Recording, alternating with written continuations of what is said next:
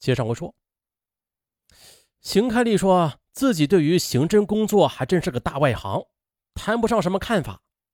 如果一定要他说的话，无非就是站在外事办的角度上来看。受害人安丽亚本身是苏联侨民，她的死是否跟外籍人士有关呢？邢开立是个很谨慎的人，当时这中苏关系密切，国人也是皆尊称苏联为老大哥。尽管这个老大哥有时也会有一些与这个称号不相称的行为吧，可是这人们都不敢指责，以免受到政治方面的特别关注。这一点，从事外事工作的干部特别有感受，所以他没有说苏联，而是以外籍来笼统的表示。南烈义一听，对此当然是心领神会了。没错的，辛股长。你跟我想到一块去了，我也正在这么考虑呢。明天专案组开会，咱们就专门的研讨这个方向。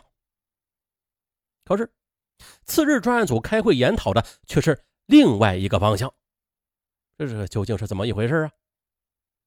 原来就在昨天的专案组开会分析案情的时候，这道里分局秘书股分发邮件的小黄，把一封信封上写着道里分局刘局长收的平信。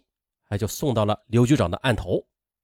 当晚，刘局长值班，拆阅这封平信时，他的眉峰一耸，把信又放回了抽屉。今天上午，刘局长把刚来上班的南烈义给唤去了，又把这封信递给他，拿去看看，说不定啊，会对你们的侦查工作有帮助呢。只见这是一封只有寥寥数语的短信，上面写着：“敬。”起者，贵局正在调查的圣诞面包屋女儿被杀案件，可能与一个名叫宋春存的人有关。特告。落款署名是沈哲伦。信封显示，该检举信是通过邮局以平信的方式邮寄的，邮戳显示是从南岗区平民街邮电局寄出的。这竖式信封的左下角。没有寄信人的姓名地址，只写着“内详”二字。好啊，这封短信对于专案组来说啊，那就像是一个深夜迷失于荒野间的旅行者突然的发现前方的一点灯光一样。于是呢，南立义就拿着这封信封，立刻的回到专案组，召集刑警开会。大家传阅了该信，一阵兴奋过后的，便开始讨论这个宋春存。是何许人也？最后呢，决定分头的向安利亚的亲朋好友去询问。接着，南立义便拿出了侦查工作开始时已经掌握的安利亚的亲朋好友的名单，上面林林总总的共有九十七个人的名字，连同邢开立在内，每人分配了二十来人之后的，大家立刻出发，分头的去走访这些目标。当天晚上。奔波了大半天的刑警返回道里分局去碰头，个人这么一摊各自的调查情况。哎，我去，竟然谁也没有调查到这个宋春存这么一个人。哎，这就奇怪了，这个宋春存他究竟是何许人啊？为什么连包括安利亚的母亲、闺蜜等与他关系最亲密的人也都是一概不知啊？这种情况，尽管是众刑警感到郁闷。可是，凭借着他们从事刑侦工作的经验，他们也意识到了这种奇怪的背后啊，那就可能隐藏着有价值的线索。专案组一番讨论之后呢，就决定继续的去设法查访这个宋春存。三月十二日，一干刑警又调查了一天，可是宋春存还是如石沉大海，毫无音信。第三天的又一封落款为沈哲伦的检举信。啊，又寄到了道里分局，还是寄给刘局长收的。内容是：敬其者，鄙人前函所言之宋春存者，系某成衣店的老板。哎呀，我去！这南烈一看了，又喜又恼啊！这个沈哲伦也真会逗人呐！你写检举信就一下写清楚呗，何必一番手脚两番做呀？于是当天刑警的活儿。就是从全市成衣铺的老板中调查是否有宋春存其人。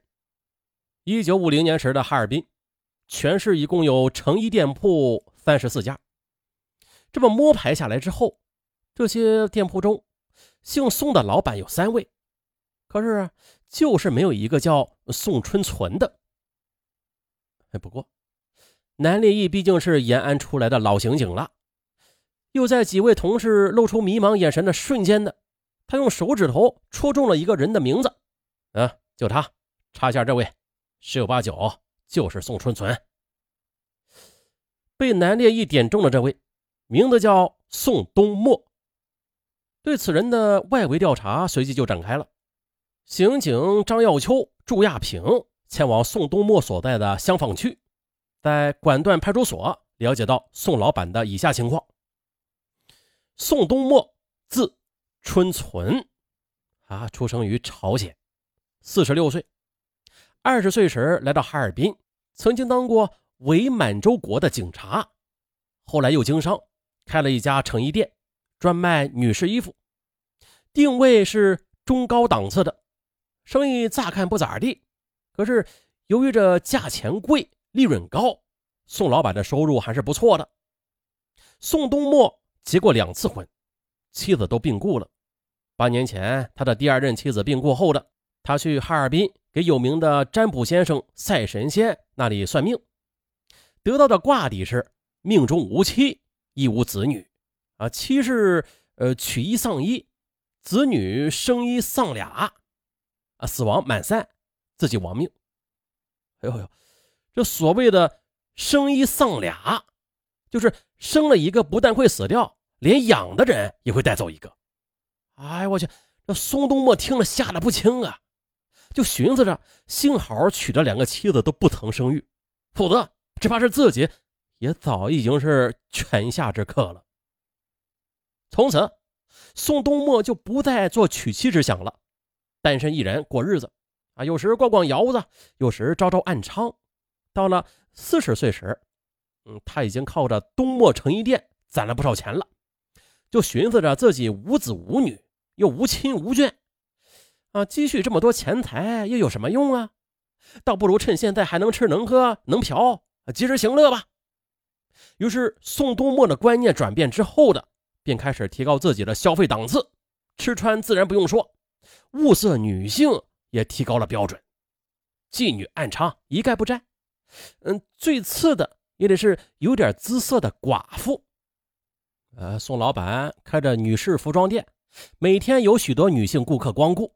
那个时候生意很少一口价的，都是讨价还价，啊，轮番拉上那么几回锯子。这才能做成一笔买卖。据说啊，宋东漠借此机会勾搭了不少虚荣心强又爱贪小便宜的女性，其中还不乏黄花闺女。刑警听了派出所民警的介绍，心里不由得就有数了。安利亚是个爱贪小便宜并且虚荣心特别强的姑娘。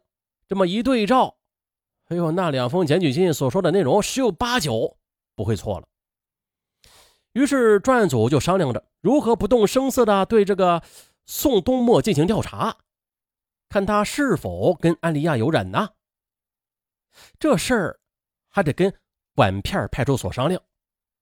于是所长老张说：“这事儿好办，嗯，咱们所里那个小康他舅舅周师傅，就是在宋东漠的成衣店工作的，人也正直。哎，对了，他还是我们派出所的义务巡夜队成员呢。”当晚，刑警罗鼎还有张耀秋在派出所民警小康的陪同之下，去了老周家走访。